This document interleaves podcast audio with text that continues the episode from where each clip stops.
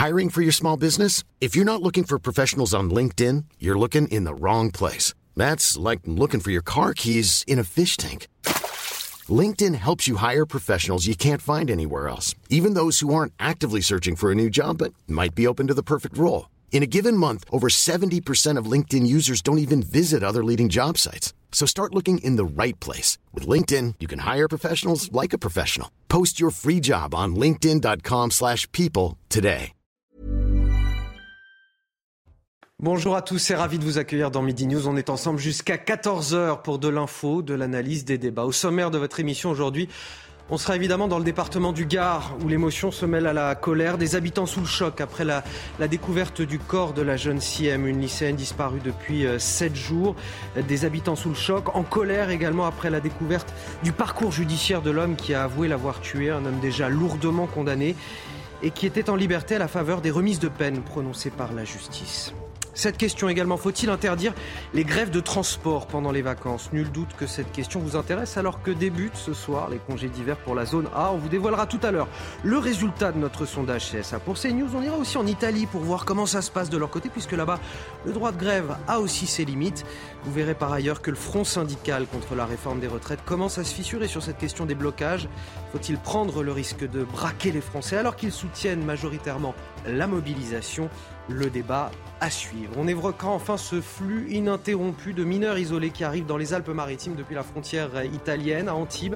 La situation est telle que les centres d'accueil sont débordés. Un appart-hôtel a même été réquisitionné par la préfecture pour pouvoir les loger. Et évidemment, cela fait débat. Il y a une loi immigration sur la table du gouvernement en ce moment. Elle a été présentée cette semaine en Conseil des ministres. Dans ce cas bien précis des mineurs isolés, peut-elle changer les choses? Je poserai la question à mes invités. Mais avant de vous les présenter, ces invités, voici le journal de Michael Dorian. Bonjour Michael. Bonjour Anthony, bonjour à tous. Un important point de deal démantelé à Vaux-en-Velin, près de Lyon. 1 300 000 euros de drogue ont été euh, saisis par la police. Sept personnes ont été arrêtées. Ce point de deal générait, selon les autorités, près de 20 000 euros de chiffre d'affaires par jour. Sur Twitter, le ministre de l'Intérieur a félicité les policiers qui ont démantelé le plus gros point de deal de l'agglomération lyonnaise et rendent la tranquillité qu'ils méritent aux habitants de Vaux-en-Velin. La lutte contre le trafic de stupéfiants, toujours selon un premier bilan du ministère de l'Intérieur pour l'année 2022, le nombre de mises en cause pour trafic et pour usage de stupéfiants a augmenté, mais moins vite cependant que l'année précédente. Les précisions de Maëva Lamy. C'est un premier bilan mitigé. D'après le ministère de l'Intérieur, les délits en matière d'usage et de trafic de stupéfiants ont augmenté en 2022, mais moins qu'en 2021. Concernant l'usage de stupéfiants, d'abord, 249 800 crimes et délits ont été recensés en 2022, un chiffre en hausse de 13% après une augmentation de 38% en 2021. Puis, concernant le trafic de stupéfiants, le ministère a dénombré 48 300 crimes et délits en 2022. Un chiffre là encore en hausse, plus 4%. C'était plus 13% en 2021. Une évolution qui ne surprend pas ce représentant du syndicat Unité SGP Police. Depuis quelques années, nous avons l'amende forfaitaire délictuelle qui est entrée en vigueur et qui est, qui est là pour lutter contre l'usage. Donc, les services de police usent de cette pratique pour lutter contre l'usage. Donc, les chiffres augmentent. En 2021, ça avait explosé avec l'entrée en, en vigueur de l'AFD. Ce sont des chiffres pour le moins normaux d'après moi. Toujours d'après le bilan du ministère de l'Intérieur, il existe de fortes disparités selon les territoires. Pour ce qui est de l'usage de stupéfiants, le nombre de mises en cause augmente dans 19 départements. Pour les trafics, il progresse dans 32 départements. Dans l'actualité euh, également, la question de l'exécution des peines et cette étude réalisée par l'Institut de la justice, on y apprend que 41% des condamnés à une peine de prison ferme ne mettent jamais les pieds en prison en raison notamment des aménagements de peine autorisés par les magistrats et de la surpopulation carcérale. La hausse des prix de l'énergie à présent. Depuis hier, le coût de l'électricité a augmenté de 15%, une augmentation qui touche aussi la plupart des municipalités. La plupart, car une commune en Alsace est nettement moins impactée que les autres. Depuis 15 ans, elle est autonome en électricité pour ses bâtiments municipaux et aujourd'hui, elle revend même une partie de sa production. Les explications de Mathilde Pouvillier-Flornois. Plus de factures d'électricité grâce à cette rivière.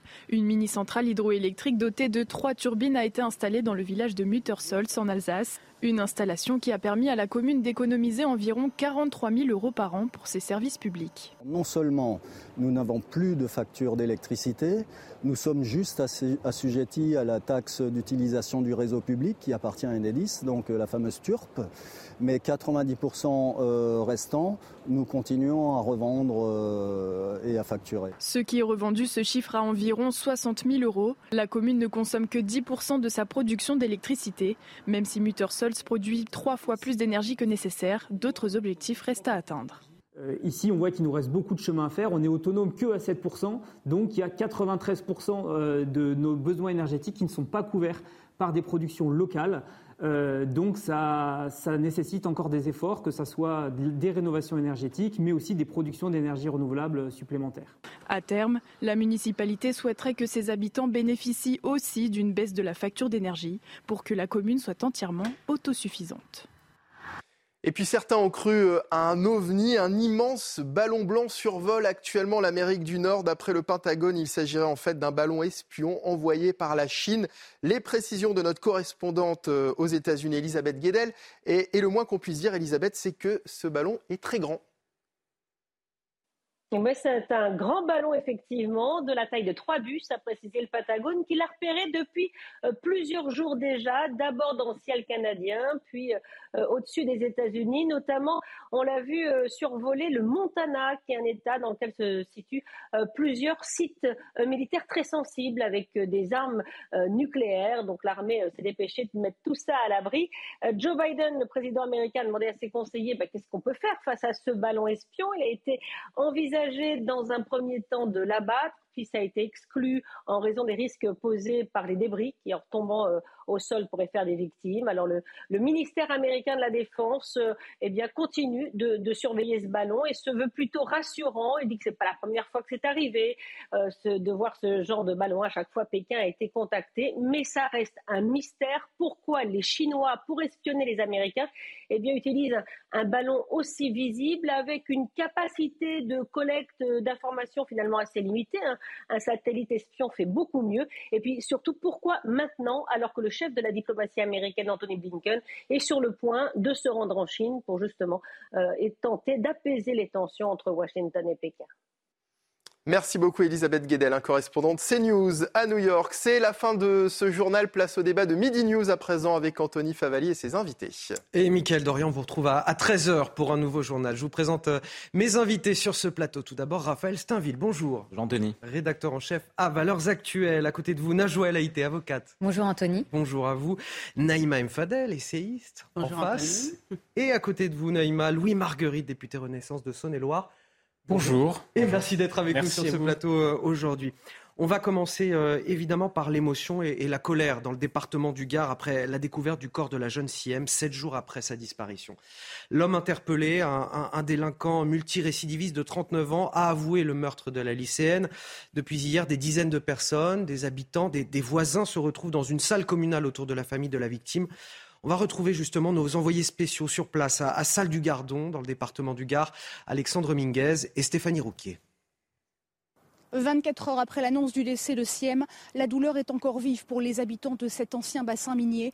Ici, tout le monde était au courant de la disparition de cette jeune femme. Beaucoup d'entre eux participaient aux recherches ou partageaient sur les réseaux sociaux l'avis de recherche des habitants concernés, donc qui demandent désormais à la justice de faire son travail. Pour les proches de Siem, ils sont toujours entourés par de nombreux amis ou voisins unis face au drame dans ce petit lotissement où vit toute la famille depuis des années. Tous les voisins nous expliquent et qu'ils connaissaient cette jeune femme qu'ils qualifiaient de simple, discrète et gentille. Des voisins qui connaissaient aussi l'homme de 39 ans qui a avoué avoir tué la jeune femme. Et là, beaucoup nous ont expliqué qu'ils s'en méfiaient. Tout le monde savait qu'il avait un lourd passé judiciaire.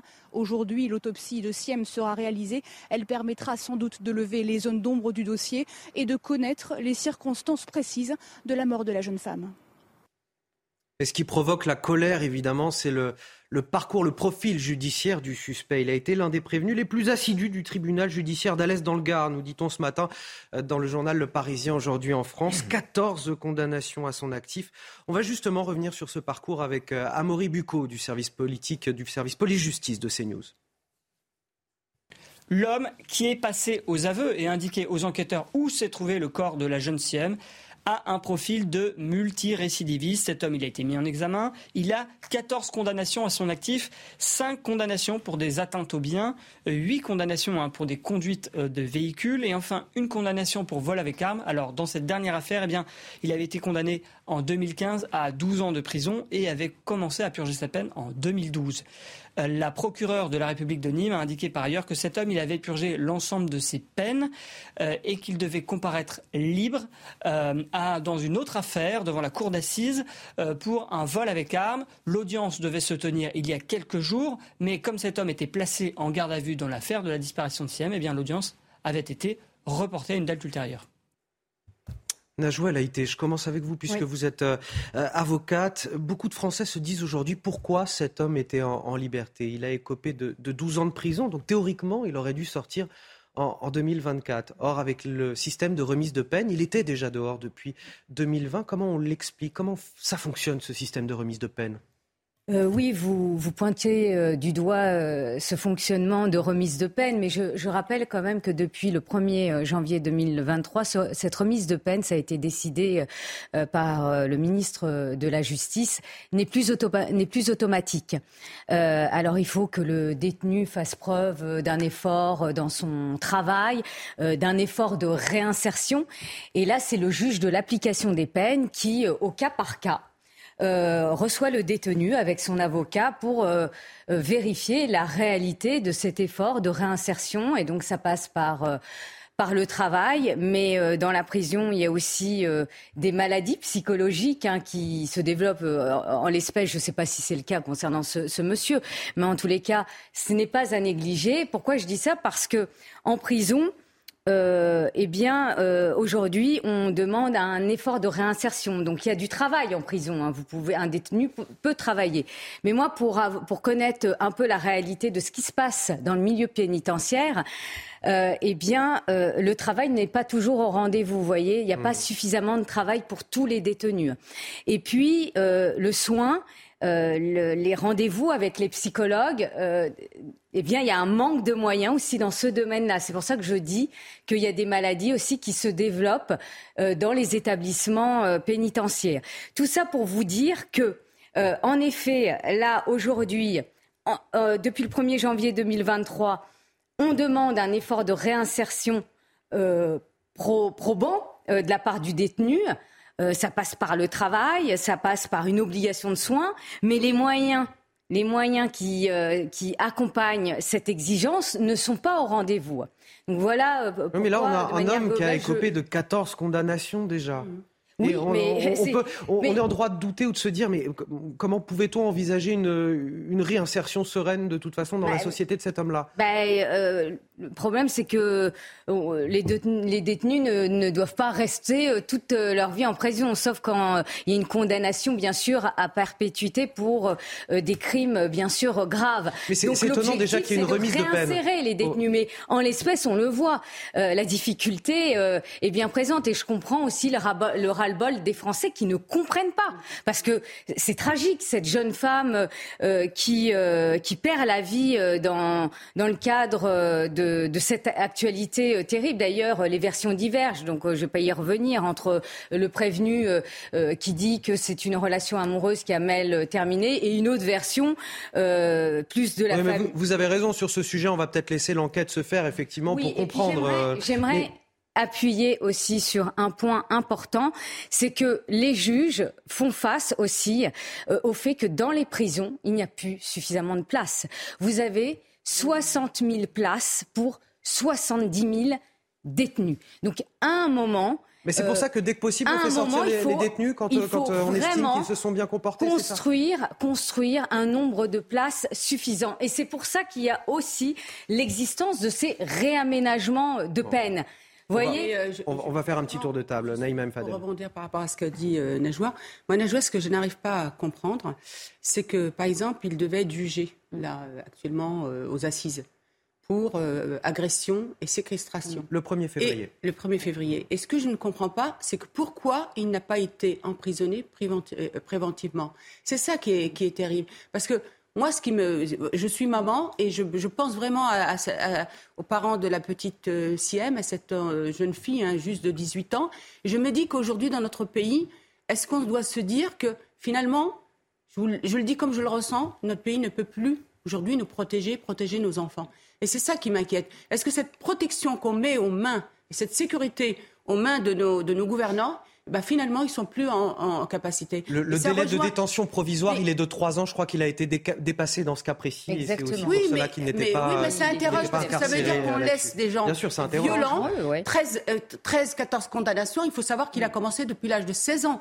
Ça veut dire que ça remet aussi en, en question, souvent je l'aborde, la, la, prévention et le fait de tomber, enfin, de condamner tout de suite, dès le premier acte, des délinquants. Vous savez, la question de la parentalité et la question aussi de la justice des mineurs, parce qu'on n'en serait peut-être pas arrivé là. Donc par rapport à cette question de l'emprisonnement, Qu'est-ce que vous en pensez euh, Non, mais moi, je, partage euh, votre avis, euh, Naïma, quand, quand vous dites il est incompréhensible que des personnes qui ont commis des actes graves, hein, des, chefs d'infraction très lourds, soient dehors en attendant, en, effet, une, un, procès, un procès à venir. Après, moi, j'ai pas, j'ai pas le dossier. Néanmoins, c'est incompréhensible, certes, mais quand on prend de la hauteur, c'est tout notre système judiciaire qui est à revoir parce qu'il est malade, ce système ah, Je voudrais entendre Raphaël Steinville aussi mm. sur cette euh, question, de, sur tout ce qu'on vient d'entendre, les dysfonctionnements. Parce que vous avez le sentiment déjà qu'il y a un dysfonctionnement de la justice, qu'il y a une forme de laxisme dans les décisions des, magistrats, ou c'est un manque de moyens de la justice Mais en fait, il y, a deux choses. Il y a d'une part euh, la, justice, la justice telle qu'elle existe et ce qu'on appelle l'état de droit.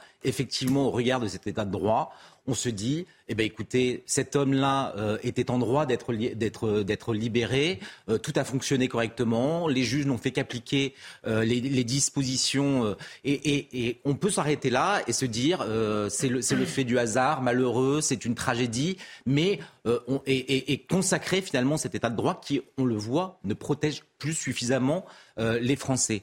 Et puis il y a la, deuxième chose, c'est que malgré tout, quand on se plonge dans le dossier, quand on examine un petit peu le, parcours judiciaire et notamment la libération de, cet individu, on s'aperçoit quand même malgré tout qu'il a été libéré sans contrôle judiciaire, sans suivi euh, par, euh, par un juge d'application des peines.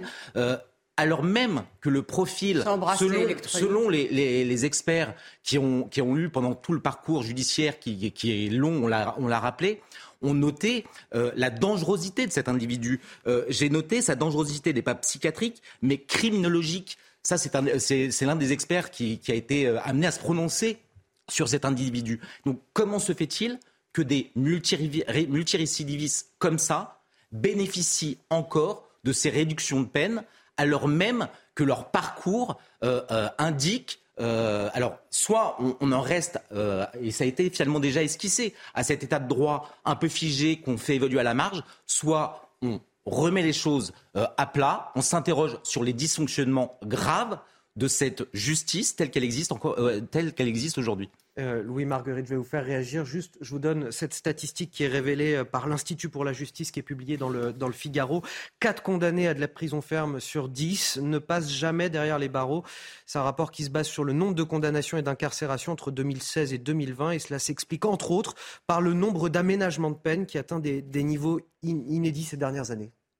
Oui, d'abord, tout ce qui a été dit est, partiellement vrai. enfin, moi, j'adhère à, quelques points qui ont été évoqués. d'abord, il n'y a, aucune condamnation qui permettra d'effacer euh, la tristesse incommensurable et la peine que, les parents et les proches de, cette jeune femme qui avait la vie devant elle euh, sont en train, de, subir. Donc, et, d'ailleurs, la peine, cet homme va vraisemblablement euh, passer, les, prochaines années derrière les barreaux parce qu'il sera, il sera, il sera, comparaîtra devant, une cour d'assises. Mais, au fond, cette peine, elle, elle, pas pour objectif de, calmer une douleur qui, qui, qui, malheureusement s'éteindra pas.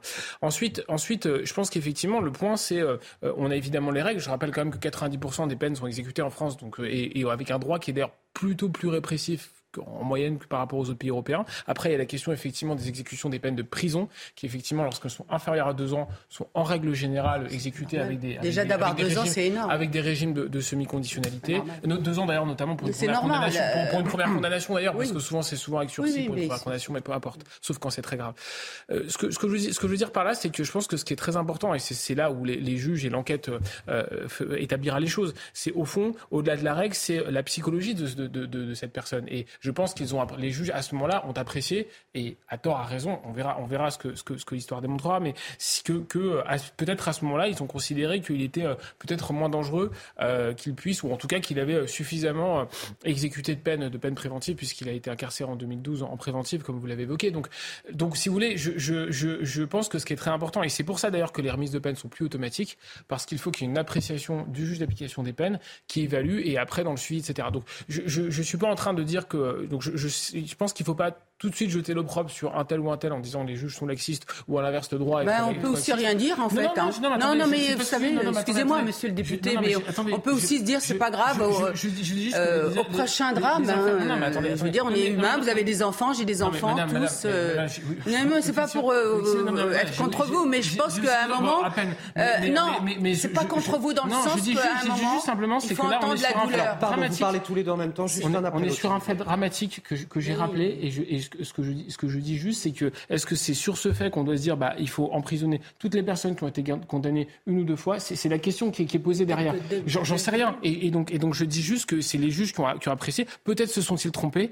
Euh, on verra dans, on verra dans l'enquête. Et, et, mais, mais, il y a une complexité. Après, j'entends sur les places de prison. En effet, euh, il y a d'ailleurs des constructions qui ont été engagées. Il y a aussi des manques de moyens. Mais la psychologie des, euh, des, des, des délinquants et des gens qui sont dangereux sont toujours très Mais quelle est la philosophie derrière les remises de peine? Est-ce que c'est parce que effectivement il faut réinsérer les individus dans la société ou c'est parce que fondamentalement, on n'a pas assez de places de prison et qu'à un moment donné, il faut trouver des moyens de, de légaux de faire sortir des individus qui, euh, bon, on ne sait pas trop s'ils sont dangereux ou pas, mais on va les faire sortir. En fait, il n'y a, pas de philosophie, il y a une automaticité. Euh, donc, euh, non, elle existe plus. Non, non, mais depuis le 1er janvier 2023, heureusement, il y a une ce qui a présidé, ce qui a présidé, c'était d'abord l'automaticité. après, il y a quelque chose qui est quand même sidérant, c'est que vous êtes dans une société privée. Euh, vous faites des innovations, euh, vous, vous, lancez de nouveaux chantiers. Au bout de quelques mois, vous faites il y a un retour sur expérience. Euh, vous pouvez vous êtes planté sur telle idée, vous amendez, vous corrigez. dans la justice, tout est tellement long, tout tellement compliqué qu'on a l'impression que que c'est sacralisé euh, pour toujours, gravé dans le marbre, à jamais. La vérité, c'est qu'il faut pouvoir changer la loi. Euh, ce, ce, sont trop de drames, donc je pense qu'il faut pouvoir s'extraire de ce cas très particulier. Euh, ça fait combien de fois qu'on a commenté ce genre de drame avec des dysfonctionnements évidents de la justice? Alors, enfin, dysfonction, dysfonctionnement, je, je m'entends, c'est qu'en fait, la plupart du temps, la justice n'a fait qu'exécuter ce qui est prévu dans, dans, dans, dans les différents codes. Mais on voit qu'à un moment, peut-être qu'il faudrait pouvoir changer ils ont une tout faculté d'appréciation quand même. Pardon il y a une faculté, il y a une faculté d'appréciation et, qui peut être plus sévère. On a, on a, plutôt, on a plutôt un droit, et d'ailleurs y compris dans l'application, qui est plutôt plus sévère. Et je, je dis pas que c'est bien ou pas bien, je dis pas qu'il faut pas renforcer. Je dis juste simplement, c'est qu'en pratique, on a plutôt un droit qui est plus sévère que d'autres droits européens. Ça sous contrôle. Oui, mais, non, non, mais je vous confirme. mais s'agissant de multi, s'agissant de multirécidivisme, pardon, euh, je trouve qu'on est d'une clémence euh, sidérante à, à, à leur égard. Moi, je prends un autre exemple. Regardez comment ça se passe, notamment dans la justice administrative, pour quelqu'un qui a perdu, qui a son permis. Euh, parfois, euh, la condamnation, le retrait de permis pour six mois, il est euh, prorogé de, de six mois, voire, voire davantage, sans que l'individu n'ait aucun moyen de recours. À l'inverse, pour des, euh, pour des prévenus, euh, pour des faits beaucoup plus graves, il y a une sorte de sentiment de, euh, que, la justice, à chaque fois, en serait plutôt à réduire les peines plutôt qu'à les prolonger et, à examiner avec un, soin extrêmement attentif le parcours criminel de ces personnes. Moi, c'est ça qui m'interroge. C'est-à-dire que d'un côté, on, voit que le, le c'est même pas le petit délinquant, celui qui, qui a, connu, commis une erreur sur la route, va être sanctionné de manière implacable, alors que les grands criminels, euh, aujourd'hui, bénéficient d'un certain nombre de, de, de, de bienveillance de, de la justice. On va, marquer une courte pause si vous le voulez bien. On reviendra là-dessus à, à 13h, puisque j'ai encore d'autres voilà, d'autres éléments, d'autres reportages à vous montrer. On reviendra sur ce drame euh, en, en, précision tout à l'heure à, à, partir de 13h. Vous aurez l'occasion de vous exprimer là-dessus. On va marquer une courte pause. On revient dans un instant avec Naïma Mfadel, Najwa Haïté, Raphaël Steinville et le député Louis Marguerite, député Renaissance de Saône-et-Loire. On va évoquer dans quelques minutes euh, les grèves alors que s'annonce le début des vacances pour la zone A. Dès ce soir, est-ce qu'il faut interdire les grèves des transports au moment des vacances? C'est quelque chose qui se fait en Italie. On ira d'ailleurs en Italie pour voir comment ça se passe là-bas sur place et si c'est quelque chose que les Français attendent ici aussi. On va vous révéler le, le résultat de ce sondage dans quelques minutes. À tout de suite. Cette question aujourd'hui, faut-il interdire les grèves de transport pendant les vacances? C'est la question qu'on vous a posée à travers un, sondage CSA pour CNews. La réponse juste après le rappel de l'actualité qui est signé Audrey Berthaud aujourd'hui. En Seine-Saint-Denis, un nouveau-né a été retrouvé mort dans un sac ce matin sur un trottoir à Pierrefitte-sur-Seine. Le nourrisson a été découvert par des éboueurs près d'une poubelle. À ce stade, les circonstances du décès ne sont pas connues. L'enquête a été confiée à la Sûreté territoriale de Seine-Saint-Denis. La France fait face depuis des semaines à une pénurie de médicaments, notamment l'antibiotique amoxicilline. Le ministre de la Santé, invité d'Europe 1 ce matin, a promis le retour à une situation normale dans les deux semaines. François Braun souhaite également lancer un plan du médicament de manière à prévenir toute future crise. Et puis les JO 2024, la flamme olympique débutera son parcours à Marseille. Ce sera la première étape de son périple à travers le pays. C'était un choix assez naturel et évident. Marseille est une ville passionnée de sport, chaleureuse, populaire et multiculturelle, a déclaré le président du comité d'organisation des JO de Paris. Le parcours complet de la flamme devrait être annoncé fin mai. Et je suis toujours sur le plateau de Midi News avec mes invités, Naïma Fadel, Najwa El Haïté, Raphaël Steinville et Louis Marguerite pour tout décrypter. Euh, c'est ce soir le début des, vacances pour la zone A en France, des vacances qui arrivent au même moment que la mobilisation sociale contre la réforme des retraites. Deux dates à retenir si vous avez un, train à prendre. Tout d'abord le mardi 7 février, grosse perturbation à prévoir dans les transports. Et puis le, samedi 11 février, cette fois, a des grèves, c'est un petit peu plus embêtant puisque c'est un week-end de départ en vacances. Voilà pourquoi vous a posé la question faut-il interdire les grèves de transport pendant les vacances scolaires? Regardez euh, le résultat de ce sondage CSA pour CNews avec Mathilde Couvillier-Flornois. Faut-il interdire la grève dans les transports en commun pendant les vacances scolaires? Selon un sondage CSA pour CNews, 57% des Français s'y opposent, contre 43% qui souhaiteraient que la grève soit interdite. La grève, c'est un droit primordial en France, donc je pense que oui, ce serait aller trop loin, mais instaurer un service minimum, ce serait, je pense, pratique pour beaucoup plus de personnes. C'est un droit de grève, je vois pas pourquoi ça serait interdit pendant les vacances scolaires. Le principe aussi de faire la grève, c'est d'essayer de, de, voilà, de, de, de, rallier les gens à, notre cause, à la cause et de, de, faire entendre parler de ce qui va pas. Donc, euh, donc quoi de mieux que d'annuler les vacances des gens, finalement? Le sujet divise également selon les différentes tendances politiques. À gauche, 75% sont contre une interdiction de grève. À droite, ils sont 52% à partager cet avis, alors que chez les centristes, ils sont seulement 44%. Pour cette députée, les grèves ne doivent pas paralyser la France en période de vacances. J'ai euh, déposé cette proposition de loi euh, pour que la grève soit interdite pendant les vacances scolaires, parce que je considère que les Français ont doivent avoir ce droit de, voyager en toute liberté. Pour rappel, une grève ne peut pas être interdite sauf dans quelques cas d'atteinte à l'ordre public. Les syndicats de la RATP et de la SNCF appellent à la grève les 7 et 11 février prochains. Alors on voit que les Français sont euh, malgré tout attachés au droit de grève. Euh, ils disent droit de grève, d'accord, mais euh, potentiellement avec un service minimum. Et là aussi le bas blesse. Oui, mais d'ailleurs, moi je trouve que ces, ces résultats sont assez surprenants. Moi j'étais presque euh, convaincu euh, d'un résultat euh, tout autre. Peut-être que c'est parce que cette réforme cristallise, un certain nombre d'oppositions que finalement les, Français se montrent si bienveillants finalement à, l'égard de, de, de, ces blocages. Parce qu'il faut rappeler que si le droit de grève euh, est, un droit euh, fondamental, le droit à la mobilité, le droit de, de pouvoir euh, circuler librement euh, en France est aussi garanti.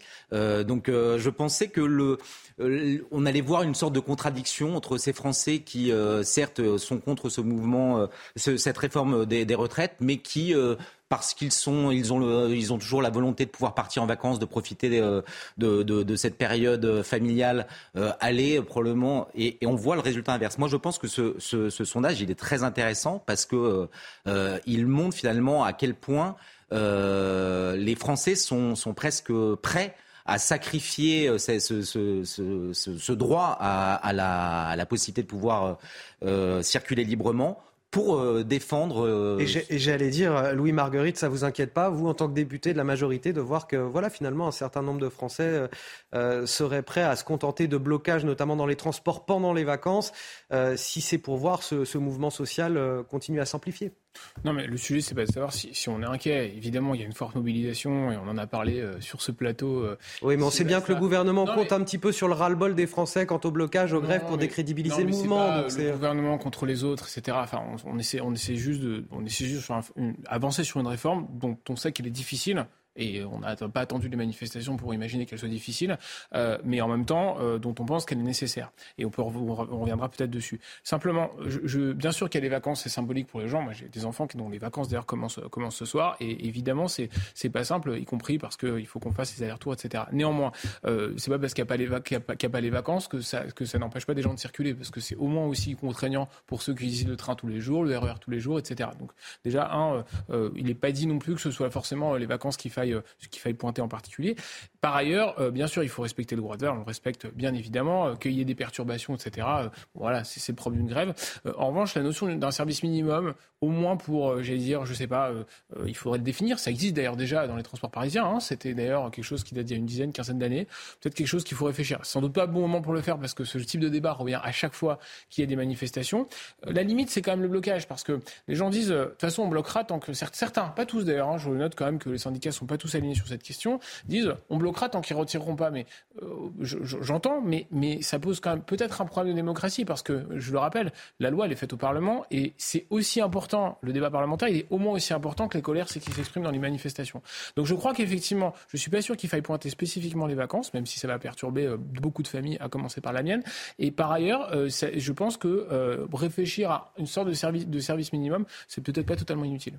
La joie Tout à fait. moi, je trouve que ce sondage, il est plutôt rassurant. Hein. Moi, je, j'estime que le droit de grève euh, n'a pas à être remis en cause. C'est un, juridiquement, il faudrait faire comment si on voulait, si on voulait, par exemple, comme en Italie, et on, ira en Italie dans quelques minutes. Mais qu'est-ce non, remis, hein. bah, bah, si, comment il faudrait limiter euh, juridiquement Comment on s'y prendrait Je vais vous dire. Euh, moi, je pense que déjà, je, me répète, ce sondage est rassurant parce que c'est un droit euh, fondamental, donc euh, euh, acquis de longue lutte, donc tant mieux. Hein.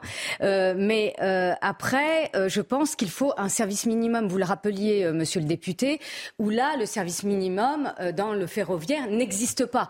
C'est-à-dire que vous avez une loi de 2007 qui a imposé une intention, enfin une notification d'intention de participation à un droit de grève, enfin à une grève plutôt 24 heures, 48 euh, heures plutôt avant. Euh, donc c'est prévu par cette loi, cette loi-là. Une obligation aussi d'informer les usagers.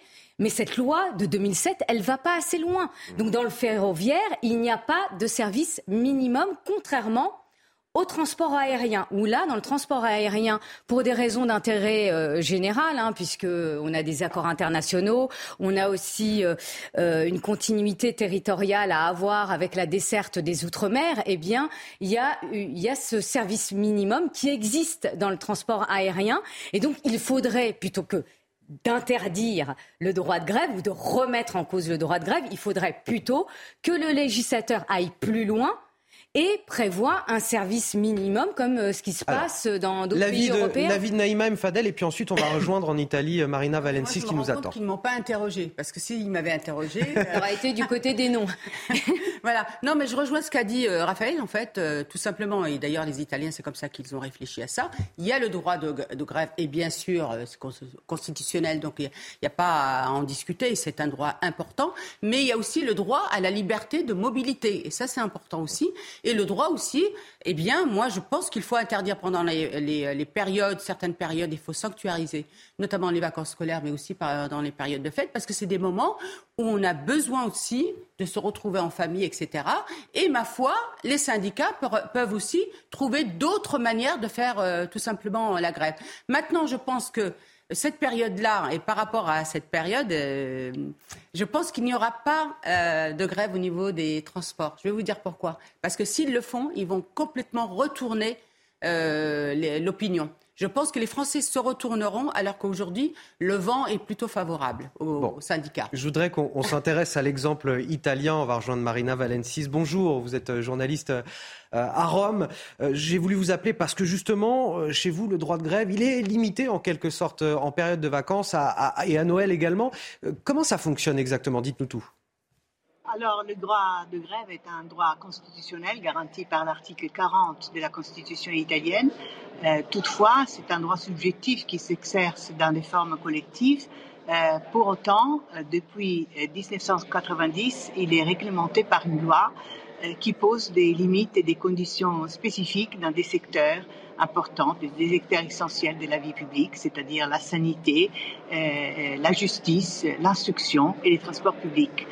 Euh, cette loi limite et interdit euh, euh, le droit de grève dans les périodes des vacances de Noël entre le 17 septembre, le 17 décembre et le 7 janvier, dans les périodes des vacances scolaires entre le 27 juin et le 4 juillet et entre le 28 juillet et le 3 septembre et pour les vacances de Toussaint, de la Toussaint, entre le 30 octobre et le 5 novembre, ainsi que cinq jours avant euh, euh, Pâques et les jours précédents aux élections euh, politiques. Et il faut dire également que, en ce qui concerne les transports publics, le droit des grèves prévoit des grèves programmées et l'obligation de préavis de dix jours auparavant la grève, ainsi que il prévoit, la loi prévoit des tranches horaires de garantie pour les utilisateurs des transports en commun. Par exemple, de 7h à 10h, de 18h à 21h, les grévistes doivent arrêter leur grève dans les transports publics. Marina Valencis, est-ce que c'est efficace surtout? Est-ce que justement euh, il n'y a pas des grèves sauvages qui se déclarent justement parce que la grève est restreinte dans ces horaires-là? Est-ce que, est que ça marche bien en Italie ce système? C'est un système qui marche, les considérant le système auquel il s'applique, c'est-à-dire les services publics essentiels qui touchent à trois à quatre secteurs. Les secteurs euh, de, la, de, la, de la santé publique, le secteur de l'instruction publique, le secteur de la justice et les secteurs des transports publics, des transports en commun. Mais il se peut qu'il y a des grèves qui soient euh, justement des grèves sauvages dans d'autres secteurs euh, qui ne sont pas soumises à cette, à cette réglementation et qui concerne d'autres euh, d'autres, d'autres secteurs de la vie publique qui sont dans les cadres, par exemple, euh, euh, de, de, de, du droit privé. Et donc, il se peut qu'il y a des, des grèves des, des, des, gens qui manifestent pour, pour quelques raisons dans des secteurs particuliers et qui entravent la vie publique. Mais d'habitude, il faut dire, oui, il faut dire que depuis 20 ans. Il y a eu une, première loi en 1990, une seconde loi en l'an 2000. Les, euh, les embuscades aux utilisateurs des, services publics sont assez limitées. Les, syndicats ont le sentiment euh, dans le pays qu'on porte atteinte à leur, loi, à leur droit de grève avec cette loi ou ça ne prête pas à débat et tout le monde est à peu près d'accord avec ça? Non, tout le monde est d'accord parce que le droit euh, de grève est reconnu par la Constitution et euh, les, employeurs euh, se gardent bien de mettre en place des actes discriminatoires par rapport aux euh, travailleurs qui descendent en grève, qui, manifestent et qui, font la grève. Il y a une acceptation assez répandue. les syndicats ont compris qu'ils ne pouvaient pas se mettre contre la majorité de la population euh, qui serait atteinte par euh, des grèves euh, inattendues. Et donc, il y a, disons, que c'est assez contrôlé. C'est une situation en Italie assez contrôlée. Bon, merci pour ces explications, Marina Valencis, en direct de Rome.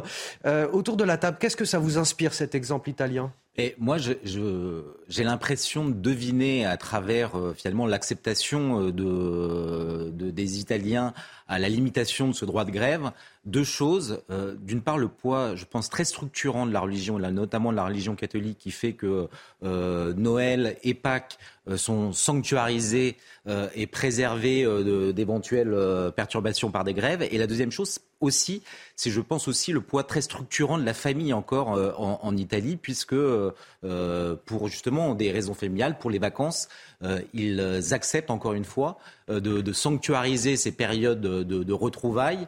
Euh, et, ça, me fait, ça me fait dire que probablement qu'en France, compte tenu du, du poids euh, euh, de plus en plus faible de la religion catholique et des familles de plus en plus éclatées aussi euh, en France, je ne suis pas sûr que les, les Français soient prêts à, à avoir le, le, droit de grève limité. Vous êtes d'accord avec cette analyse? C'est clairement pas une priorité pour les. Moi, je pense qu'on est dans une autre culture euh, vous le, vous le bah, rappeliez. Autrefois très voisine, mais et, euh... et, puis ça préserve pas des, des, des, des, des grèves euh, sauvages. Enfin, elle le dit. Euh, elle dit il y a toujours des grèves sauvages là où euh, c'est pas limité, euh, notamment dans le domaine de la santé, parce que dans le domaine de la santé, c'est pareil, il y a un service minimum aussi en France. Hein, donc elle, elle le rappelait aussi en Italie.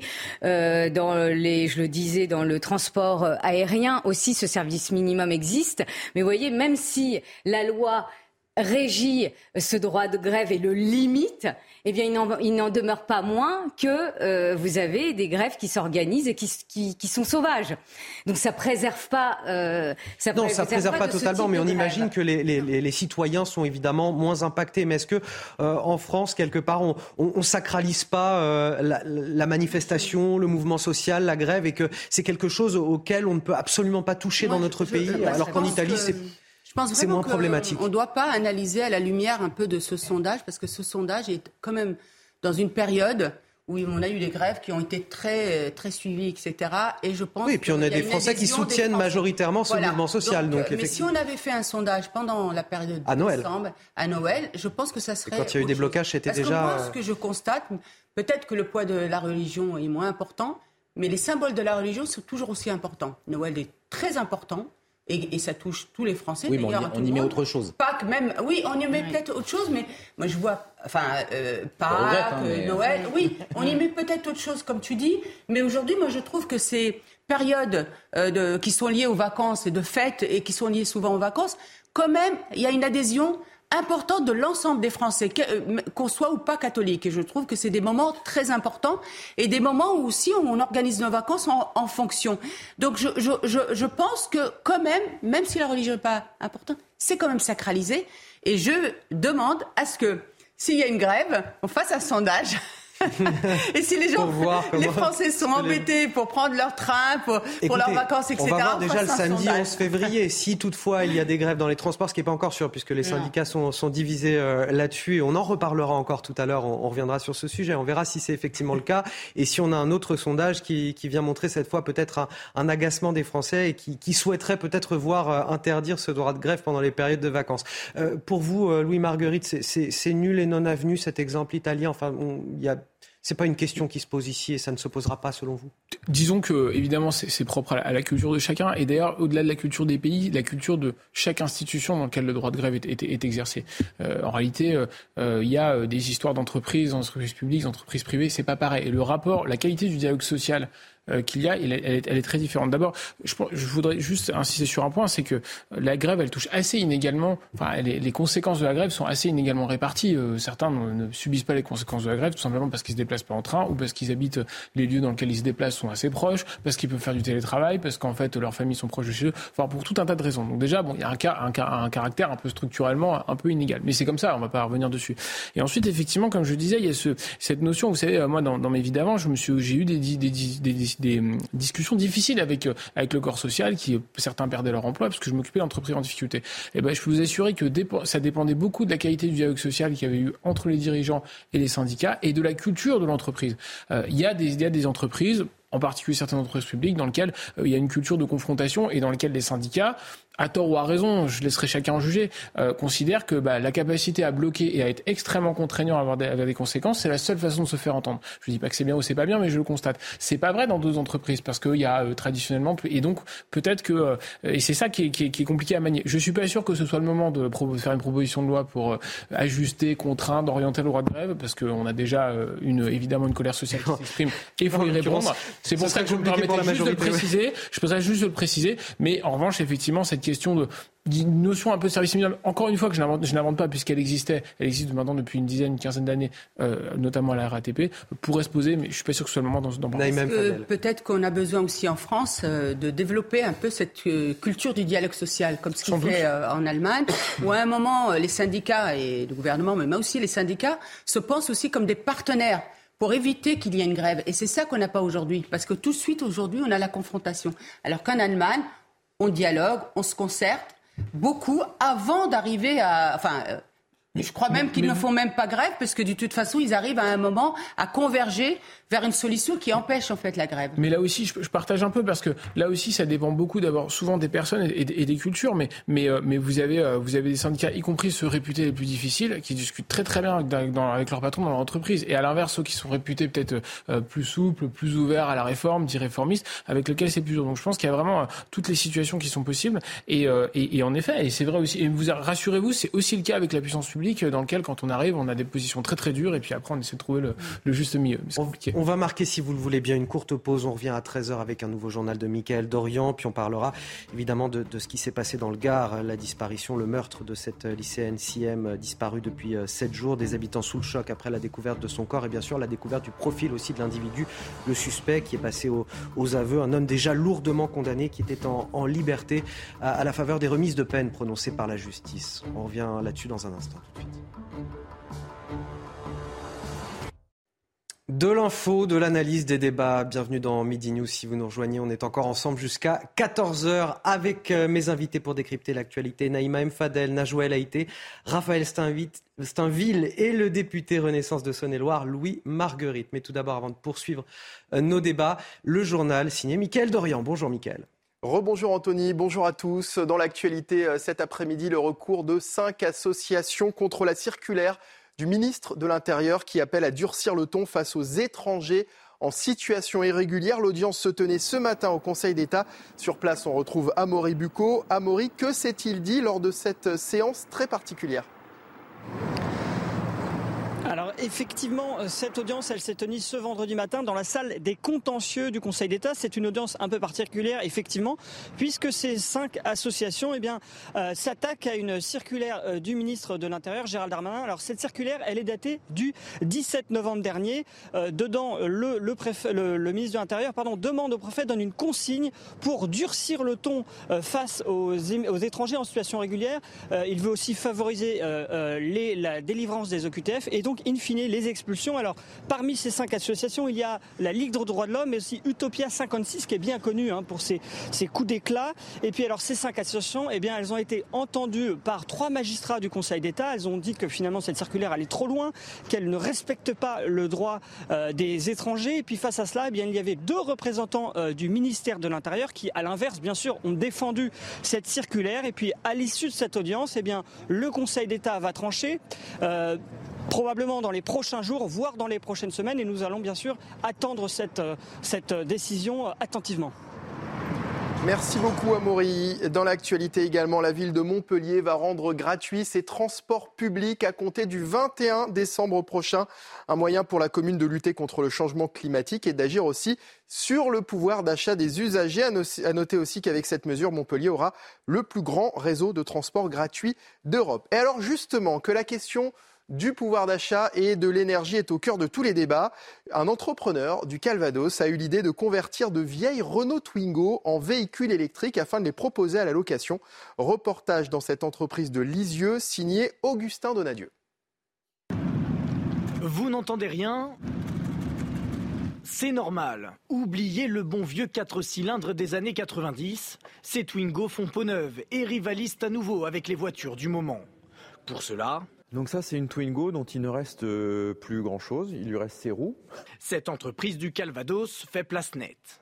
C'est un réservoir d'essence. C'est un truc en voie de disparition. Ça représente un volume d'espace de l'auto disponible quand on le retire et qui correspond à un endroit où nous, on va mettre des batteries. Une batterie de 16 kWh et un moteur électrique d'une puissance équivalente à 50 chevaux. La solution pour décarboner le parc automobile vieillissant, selon Sébastien Rollo. Euh, si on ne fait pas ça, on fait quoi? Il faut renouveler le parc, il paraît. Parce qu'on nous dit en 2035, on arrête de vendre des voitures thermiques. En 2050, il n'y en a plus du tout qui circulent. Mais on fait quoi avec tout ce qu'il y a euh, aujourd'hui sur le territoire, sur les territoires? Radar de recul, détecteur d'angle mort ou encore siège chauffant pour 200 euros par mois. Un moyen de s'offrir une conduite moderne dans un look rétro. En Ukraine, Kiev accueille ce vendredi un sommet avec des représentants de l'Union européenne. L'occasion pour le président Volodymyr Zelensky de réitérer la demande d'adhésion de l'Ukraine. On l'écoute. Je pense que l'Ukraine mérite d'entamer les négociations d'adhésion à l'Union européenne dès cette année. Et je remercie la présidente de la Commission européenne, ses collègues et nos amis de l'Union européenne pour leur soutien considérable sur la voie de l'intégration et pour la protection de notre État et de notre peuple. Il s'agit d'un soutien militaire, financier, énergétique et social. Et puis au Panama, pour terminer, une des voitures du pape mise en jeu lors d'une tombola. Figurez-vous, il s'agit d'une Toyota Prius utilisée par le pape François pendant sa visite en 2019. Les fonds récoltés seront destinés à des œuvres caritatives. Le tirage au sort de cette tombola est prévu pour le 20 août prochain. Dans un instant, la suite des débats de Midi News avec Anthony Favali et ses invités. Ce sera juste après la chronique sport de Barbara Durand et du golf cet après-midi. Votre programme avec les déménageurs bretons, des déménagements d'exception. On dit chapeau les bretons. Information sur déménageurs-bretons.fr.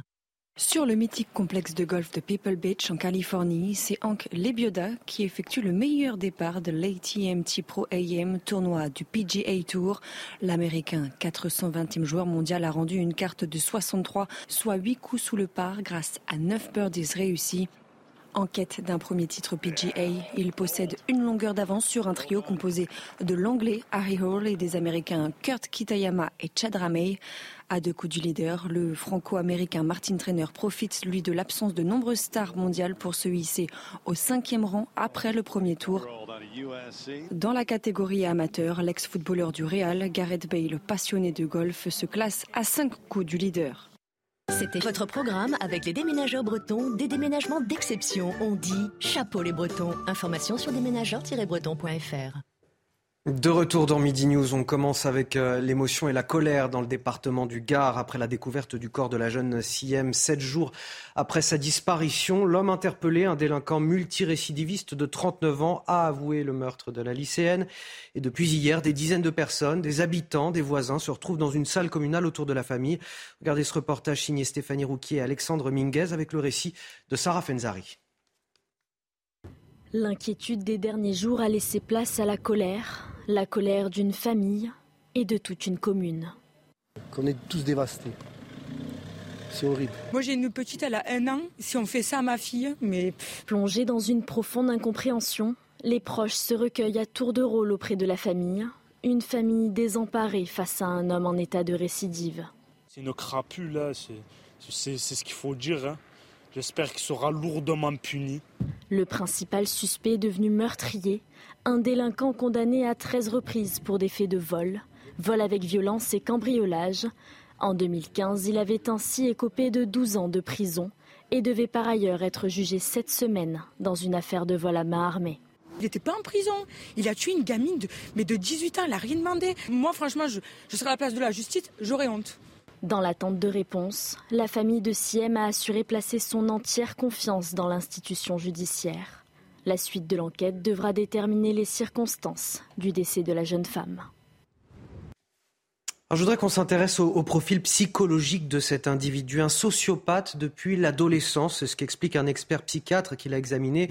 Il explique cela au journal Le Parisien. Il l'avait examiné il y, a, il y a quelques années euh, en, prison. Écoutez aussi ce que nous dit ce matin Alain Bauer, professeur de criminologie. Il était l'invité de la matinale de CNews.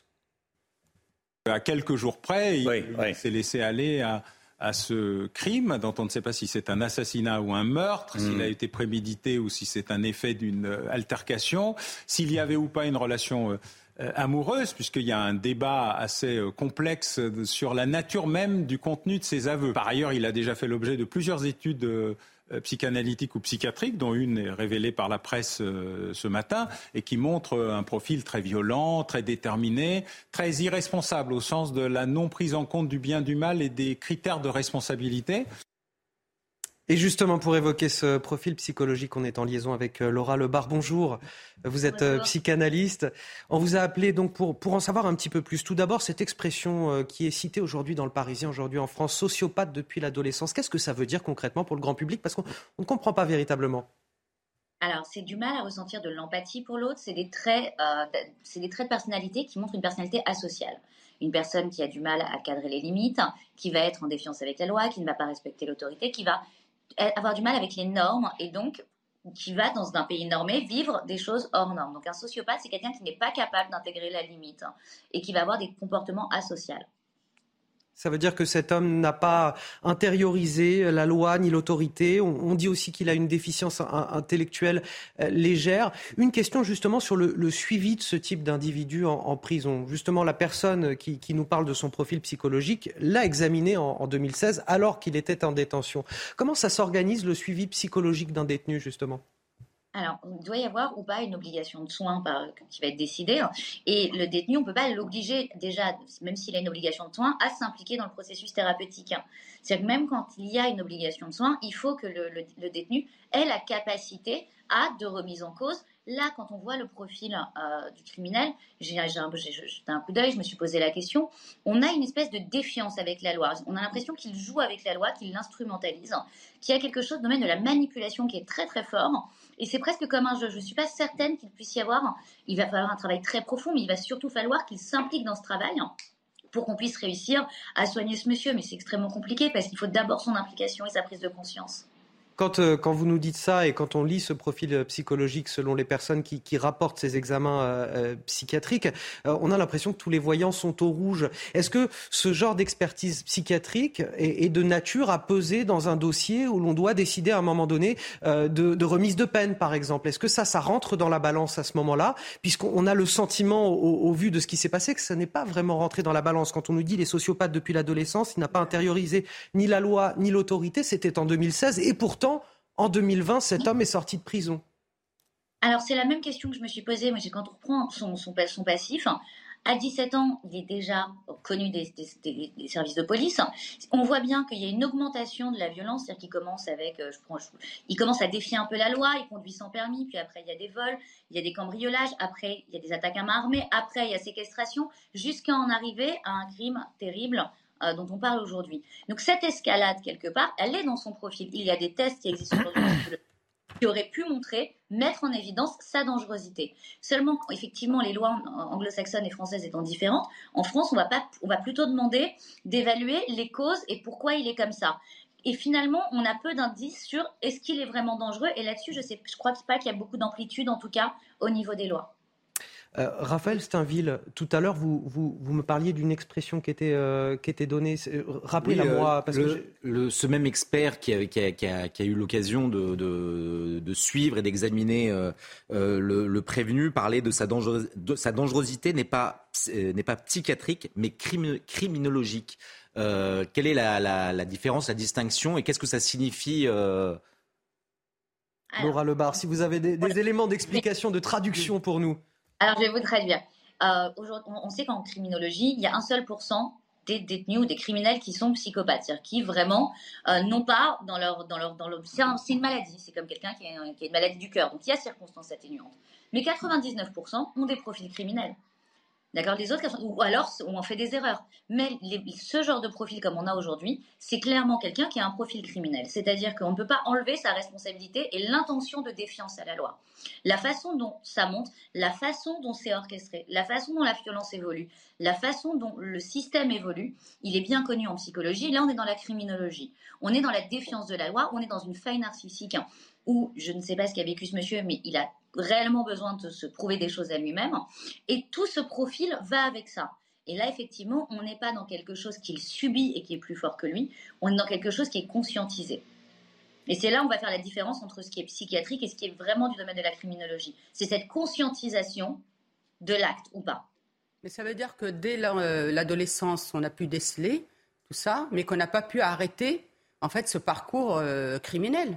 C'est ça qui est terrible, c'est qu'on voit bien qu'on a besoin de remettre à plat tout notre système et s'autoriser aussi, sans tabou, à aborder la question aussi de la délinquance des mineurs et comment on met en place des garde-fous au lieu d'être complètement euh, laxiste et parfois aussi avoir un regard misérabiliste que j'appelle, hein, parce que du coup on ne leur rend pas service. Parce que là, pour le coup, on aurait pu peut-être arrêter très tôt, le mettre en soin pour empêcher tout ça. Oui, je, repose peut-être la question différemment à, Laura Lebar, qui est, qui est du coup euh, psychanalyste et peut-être pas euh, experte dans le domaine judiciaire, mais effectivement, ça pose la question de toute façon du suivi euh, psychiatrique des jeunes délinquants quand il, quand il est nécessaire. Et est-ce que ce suivi psychiatrique, il est assuré quelque part et est-ce qu'on a les moyens de l'assurer? Alors, alors, Naïma, j'adore le point de vue de Naïma, qui est génial, mais ça dépend.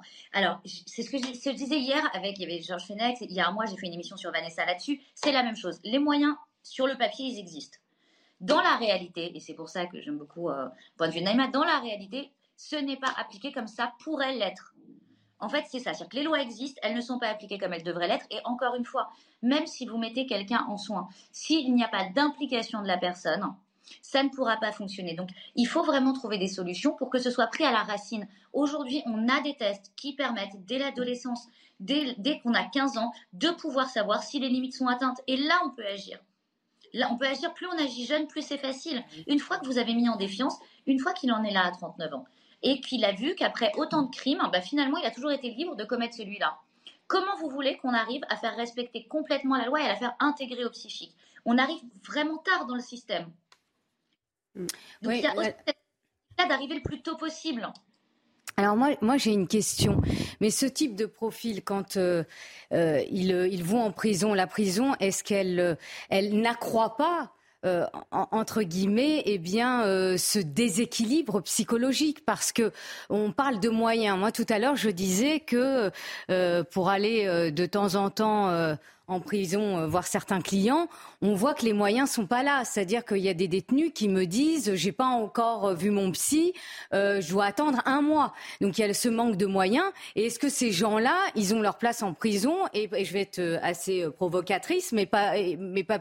Est-ce qu'il serait pas mieux en hôpital psychiatrique, puisque la prison peut, concernant certains profils, accroître ce type de profil dangereux. Donc est-ce que leur place, c'est pas plutôt en hôpital psychiatrique? Mais vous allez avoir le même problème, c'est-à-dire que quand vous allez mettre des miroirs, en fait, la vie c'est un miroir, on, projette. Quand vous allez mettre de toute façon ce genre de miroir concentré au même endroit, il y a une problématique. Est-ce que la prison accroît Ça dépend de plein de choses, de la personnalité, des rencontres qu'ils vont faire, euh, de si la peine va aller jusqu'au bout.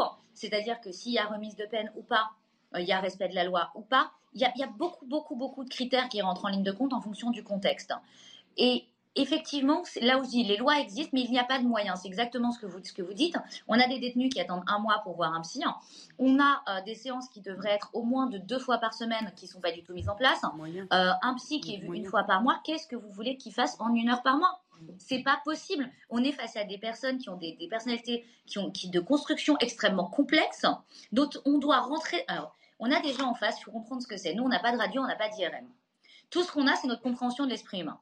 On doit rentrer dans l'esprit de quelqu'un qui déjà, lui, ne sait pas comment, il ne se connaît pas. C'est en vrac. On doit démêler, on doit tout, on doit tout, on doit tout dépasser et après on doit tout reconstruire en fonction de ce qui est possible. Donc c'est un travail qui n'est pas simple. Est-ce qu'il peut être accompli en une heure par mois Franchement, surtout dans ce genre, avec ce genre de personnalité, c'est impossible.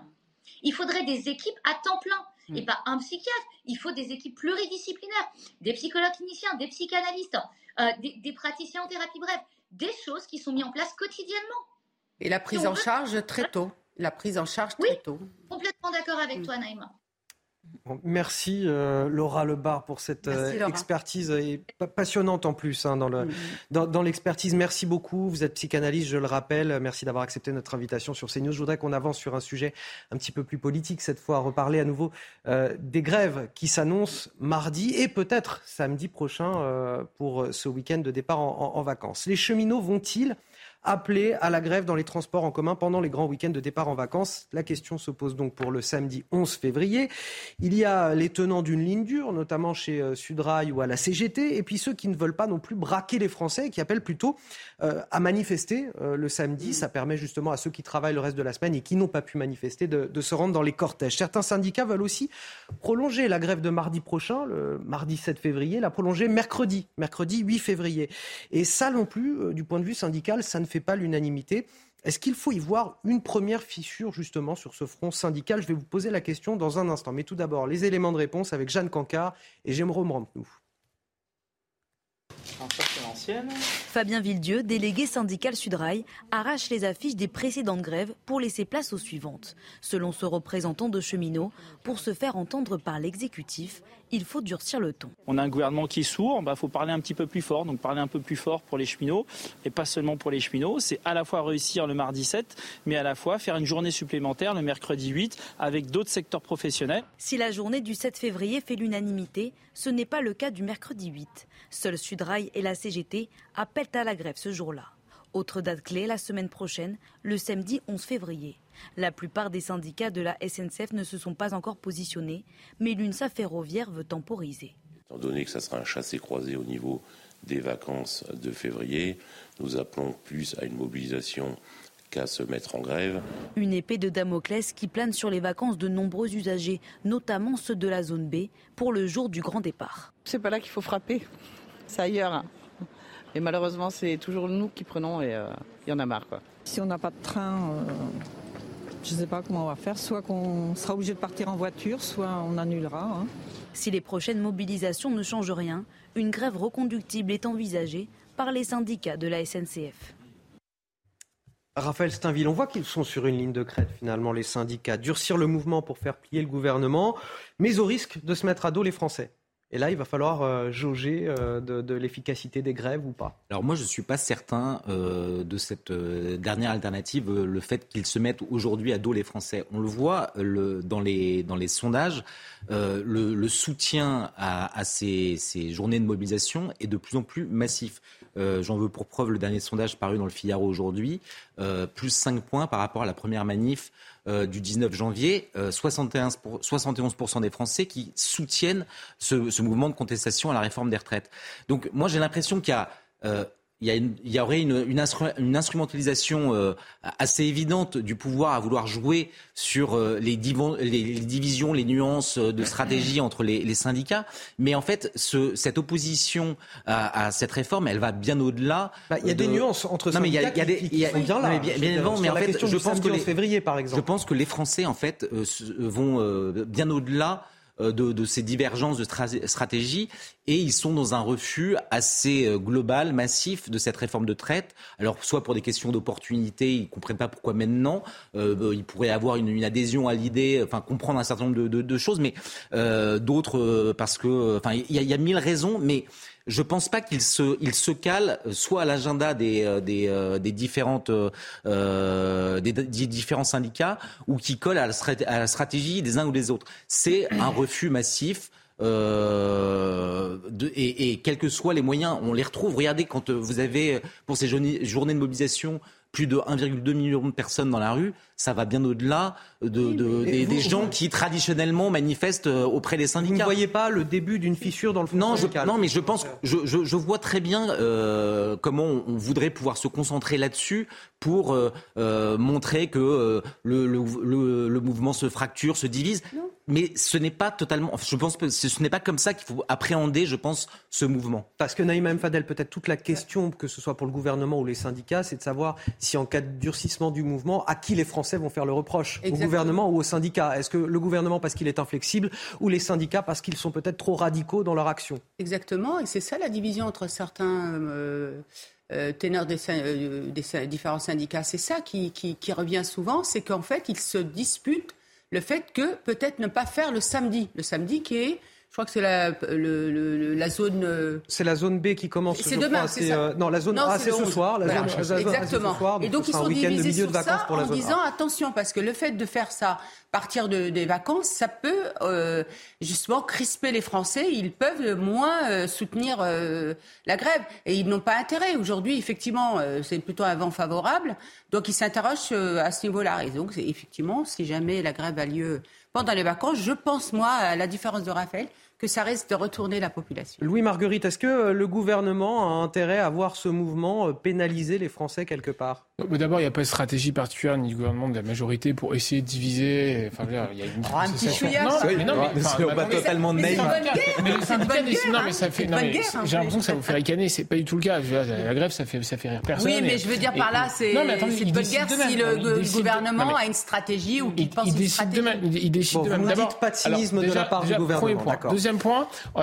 Euh, je, veux bien entendre que, que, que euh, on puisse dire euh, on est inflexible, etc. Pardon, mais c'est juste pas vrai. Ça fait cinq mois que le gouvernement discute avec les centrales syndicales dont certaines reconnaissent qu'il y a eu des avancées. sur les 64 ans, on est bien. mais, d'accord, mais les gens disent que c'est là cette réforme, on veut commencer à 64 ans. Sauf que, oui, mais en fait, s'il n'y a pas 64 ans, il n'y a pas de mesure qui permet d'allonger la durée de cotisation. J'ai déjà dit, je crois, il y a deux jours sur ce plateau, et qui permet de financer les 5 à 6 milliards d'autres mesures que peut-être on peut juger pas suffisante, je veux bien entendre, n'allant pas assez loin, euh, ne touchant pas assez de personnes. Bien sûr, ça on peut avoir ce débat, on l'aura, je l'espère, enfin, sauf si ça, va dépendre des, amendements, la qualité des 20 000 amendements que certains ont déposés. Mais, mais euh, euh, si vous voulez, moi on dit, on veut pas les 64 ans. Cette, cette, réforme, elle est, elle est, évidemment difficile et les, gens, et je veux bien entendre, moi je reçois aussi les gens, je recevrai encore lundi matin des représentants syndicaux locaux dans ma permanence avant de me rendre dans l'hémicycle, qui regardent aussi par rapport à leur situation personnelle. Et c'est vrai, ça touche, ça touche un certain nombre de Français et beaucoup de Français.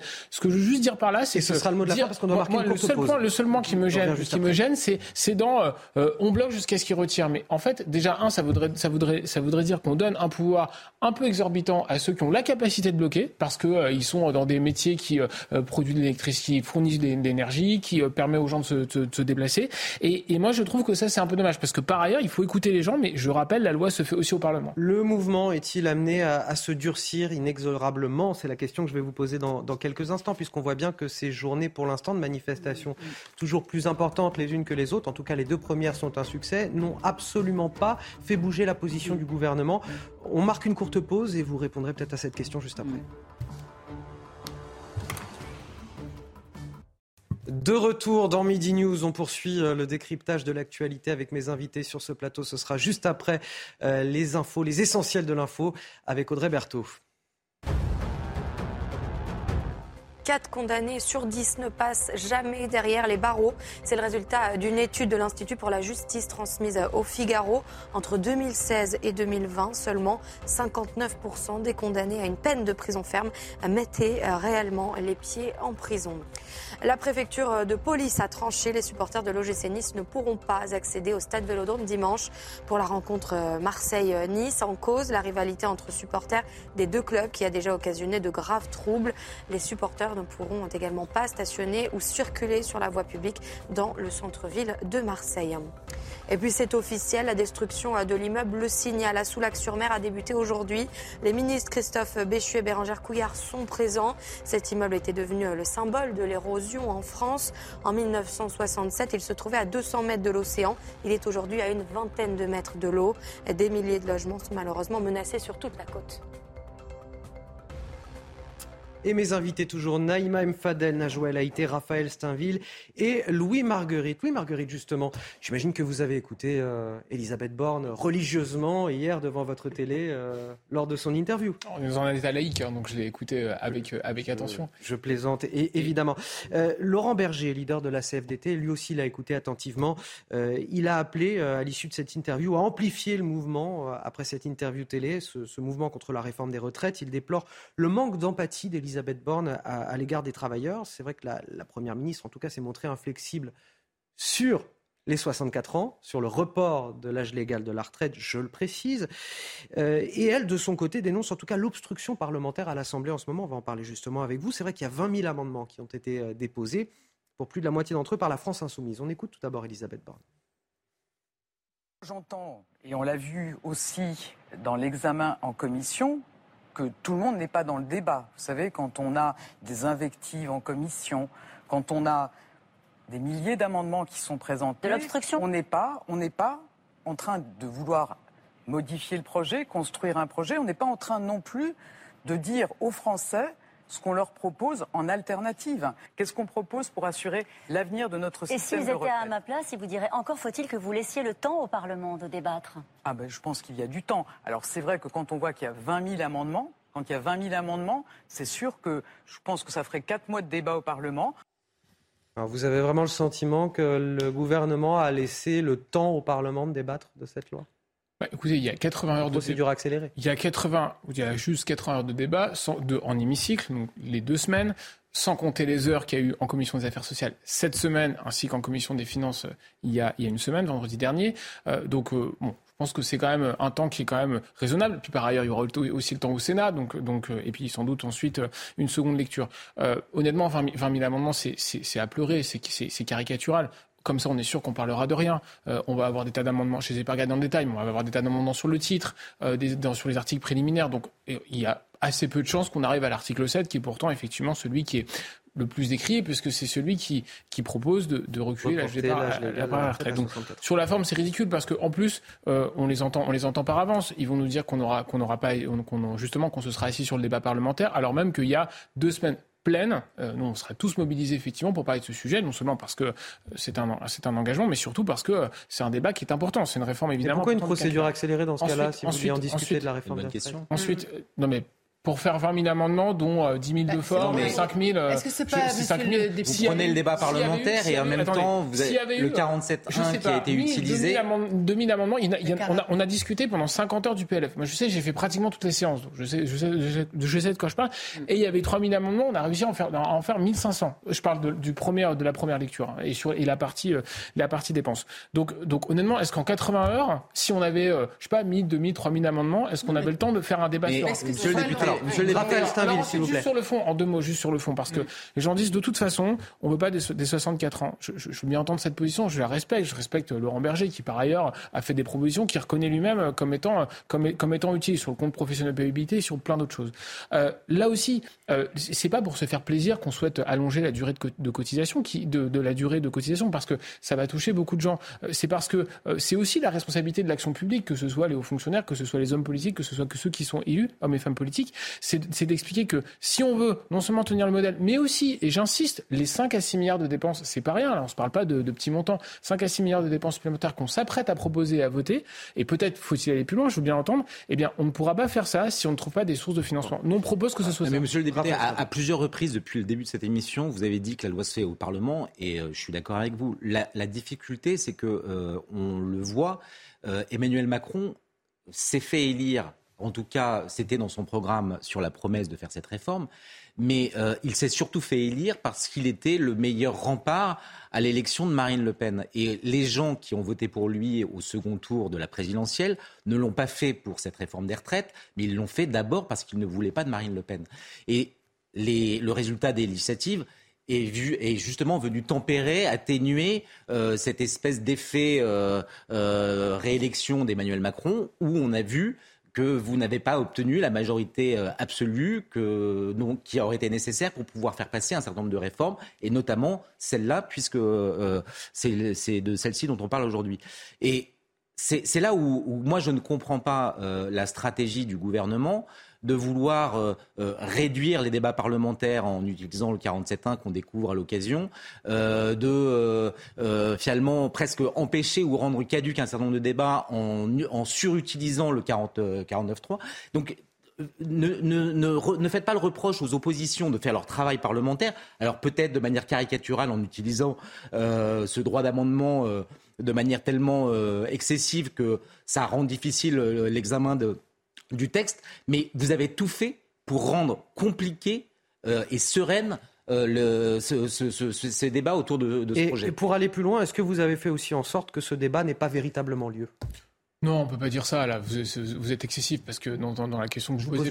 non, non, mais je, vais vous répondre. Moi, je considère que c'est excessif de qualifier les choses comme ça. D'abord, il y a eu à nouveau, et c'était pas l'endroit du Parlement, il y a eu à nouveau 4 à 5 mois de, de concertation. Il y a eu des rondes qui ont été menées par Olivier Dussopt et aussi Bruno Le Maire. Eh ben, au ministère du Travail. oui, d'accord, mais euh... pour préparer le projet de loi. C'est comme ça que ça se fait. Mais vous avez des, des, corps intermédiaires bah, qui auraient pu être aussi associés. Eh ben, mais, mais, ils ont été associés. Attendez, attendez. Pas tous en même temps. Par exemple, non, mais pour que les, citoyens. Non, alors je, vais vous dire de quel corps. Non, je vous dis de quel corps intermédiaire je vous parle et comme ça vous allez pouvoir comprendre ce que je vais vous dire. Moi, je parle, par exemple, de ceux qui touchent les Français euh, lambda, c'est-à-dire par exemple les associations de maires de France. Vous avez par exemple, vous avez les, conseils citoyens que euh, d'ailleurs le gouvernement a multipliés partout. C'est-à-dire que pour pouvoir associer les Français, il aurait fallu vraiment faire une concertation, mais la plus large possible, vous voyez Parce que les Français sont concernés au prime abord, vous voyez? C'est de ça que je vous parle. Je, je, je, vais pas vous dire, je vais pas euh, vous, juste, en deux, juste, en deux, juste en deux mots je suis pas en train de vous dire, et de toute façon vous n'y croiriez pas, que, que, tout est parfait, que tout est. Sinon, on serait, on n'aurait pas les images qui sont projetées à l'écran, euh, qui seront projetées à l'écran. Et sans doute, peut-être qu'on a peut-être pas encore assez, assez concerté. Mais de fait, elle a existé. Elle a existé avec les principaux concernés, que sont les organisations syndicales, dont les certaines. Syndicats, représentent 11% reconnaissent qu'il y a eu des, progrès. Juste, juste en un mot, et j'en termine avant, avant de vous laisser la parole, c'est que euh, en réalité, euh, moi je, veux bien que cette réforme, elle, certains aient voté pour Emmanuel Macron au second tour euh, tout en tout en n'étant pas d'accord avec cette réforme, je veux bien l'entendre. Sauf que euh, il y a eu des élections législatives. Moi, j'en ai parlé pendant ma campagne, sans doute comme beaucoup d'autres de mes collègues, et c'est aussi pour ça qu'on ne souhaite pas utiliser, en tout cas que le gouvernement ne souhaite pas utiliser le 49.3 et qu'on souhaite qu'il y ait une majorité qui se dégage on, verra ce projet. Là-dessus, Najouel a été le mot de la fin, et puis ensuite on passe à un autre non, sujet. Non, le mot de la fin, c'est surtout euh, de dire qu'on a une première ministre qui a tenté de rassurer hier. Hein. Après, je ne sais pas si elle y est arrivée. Je, je ne crois pas au regard des propos des, des différents syndicats et notamment le syndicat euh, le plus, euh, euh, le moins radical, hein, la CFDT. mais je pense aussi que le gouvernement ne pensait pas qu'il y aurait une telle mobilisation dans la rue et une telle unité des syndicats, parce que l'unité de ces syndicats se fait dans le cadre de ce refus du report de l'âge légal de 62 ans à 64 ans. Donc c'est historique qu'il y ait une telle unité syndicale. Après, là où je suis moins d'accord avec ce qui a été dit euh, tout à l'heure, c'est qu'on voit que la CFDT est beaucoup moins radicale euh, que les autres composantes syndicales parce qu'elle souhaite euh, d'après les derniers euh, propos de Laurent Berger, peser sur le travail parlementaire. Donc ça, c'est plutôt le choix qui serait fait par la CFDT. Alors que la CGT, on est sur des actions euh, radicales. Et puis en plus, on ne parle pas aussi des actions locales qui seront plus sauvages. Et je pense notamment aux, raffineries. Donc tout ça pour dire que vous avez aussi un président de la République qui n'a pas le choix. Qui n'a pas le choix. Pourquoi il n'a pas le choix? Parce que il a promis cette réforme. Alors j'entends hein, euh, que euh, que bon législative. il l'a euh, promis dans une non-campagne en plus. Il n'a il a pas le choix, sinon c'est la fin du quinquennat. Mais bien sûr, parce que c'est une question de crédibilité. Et il y a d'autres d'ailleurs projets de loi très importants, et notamment sur l'immigration. On y là, vient. Si il recule, eh bien quelle crédibilité le président Vous m'offrez une transition parfaite. auront lieu, enfin auront sur les projets. projet de loi tellement important qu'il est sans cesse différé. Allez, on en vient, et c'est le dernier sujet à ce flux euh, ininterrompu particulièrement élevé de migrants dans le sud de la France. Depuis plusieurs semaines, des mineurs isolés arrivent en masse depuis la, frontière franco-italienne euh, de Menton. Ils sont environ 700. Dans, le département des Alpes-Maritimes, les centres d'accueil sont littéralement débordés, vous allez le voir, à tel point que la préfecture a signé un arrêté pour réquisitionner un, un appart-hôtel en urgence. Une mesure prise pour une durée d'un mois. Le reportage signé Franck Trivio et Solène Boulan. C'est dans cet hôtel situé à Antibes, dans les Alpes-Maritimes, que des jeunes migrants sont accueillis selon la volonté du préfet. Mes voisins en ont parlé, on en a parlé entre nous et ça ne nous rassure pas du tout. Puis je veux dire, ce n'est pas une solution de les laisser tout le temps comme ça. Voilà, ça ne rassure pas du tout. Au total, 120 chambres sont réquisitionnées pour une durée d'un mois, car les foyers d'accueil saturent face à l'arrivée d'un nombre important de mineurs non accompagnés. Il est euh, aujourd'hui urgent que l'État se préoccupe de cette affaire-là. Alors, accélérer les procédures, une répartition sur le territoire national et, en même temps peut-être avoir une, organisation de logement de ces enfants euh, de façon euh, massive sur l'ensemble du territoire. À Antibes, situé au sud du département, les mineurs non accompagnés affluent depuis Menton, à la frontière franco-italienne. Alors la police aux frontières réclame plus de moyens. Depuis 2-3 ans, il y a une charge de travail qui augmente et des effectifs qui, diminuent à la PAF 06. Donc il faut vraiment augmenter les effectifs il faut réfléchir aux structures, absolument. Euh, on ne peut pas continuer comme ça, il faut vraiment des structures d'accueil pour ces mineurs.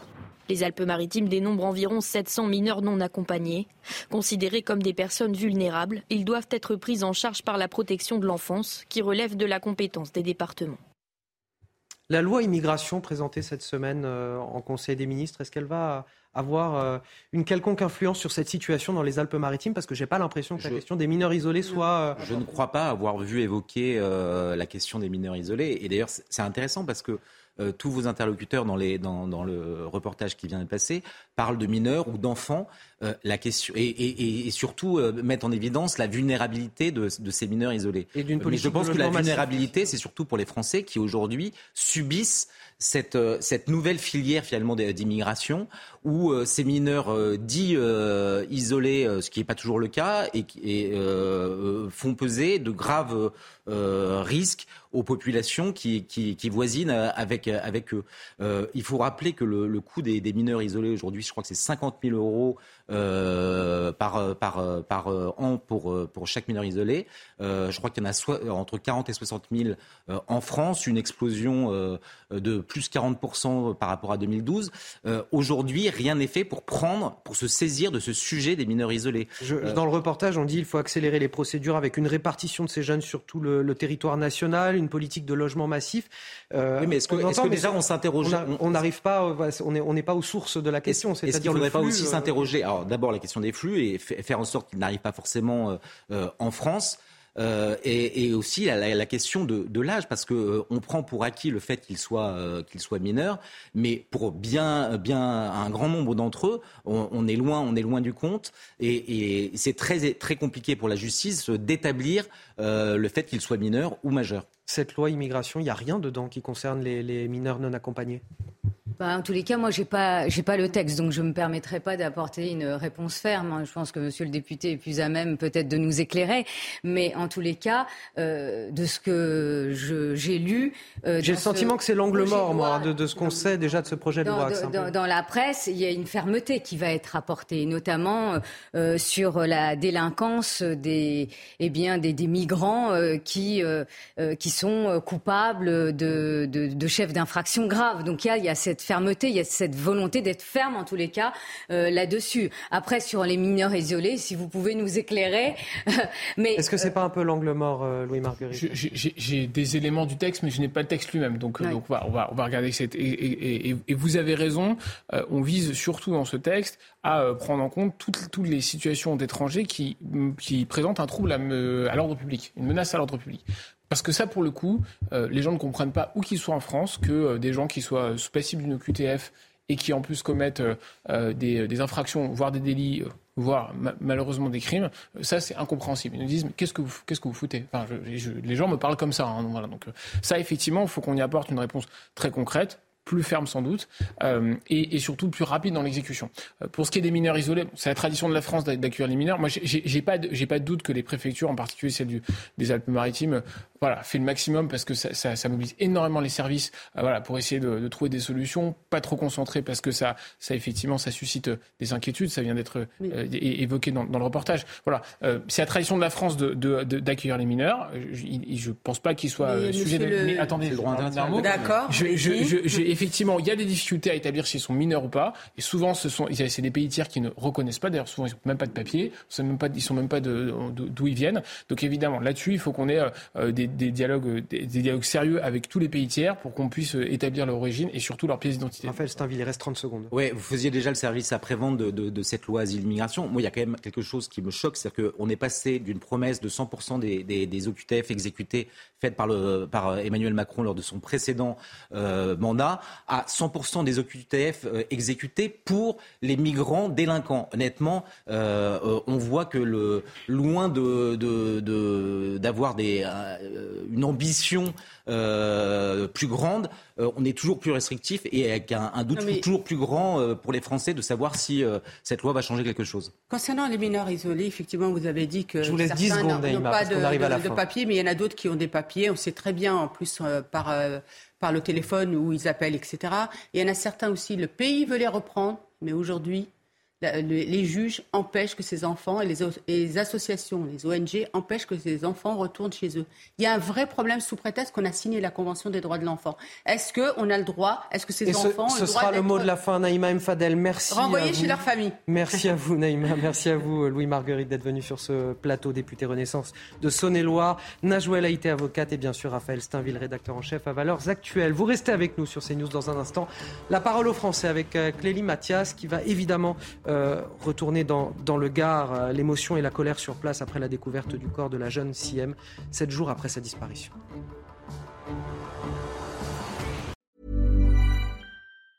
Planning for your next trip? Elevate your travel style with Quince. Quince has all the jet-setting essentials you'll want for your next getaway, like European linen, premium luggage options, buttery soft Italian leather bags, and so much more. And it's all priced at 50 to 80% less than similar brands. Plus, Quince only works with factories that use safe and ethical manufacturing practices. Pack your bags with high-quality essentials you'll be wearing for vacations to come with Quince. Go to quince.com slash trip for free shipping and 365-day returns.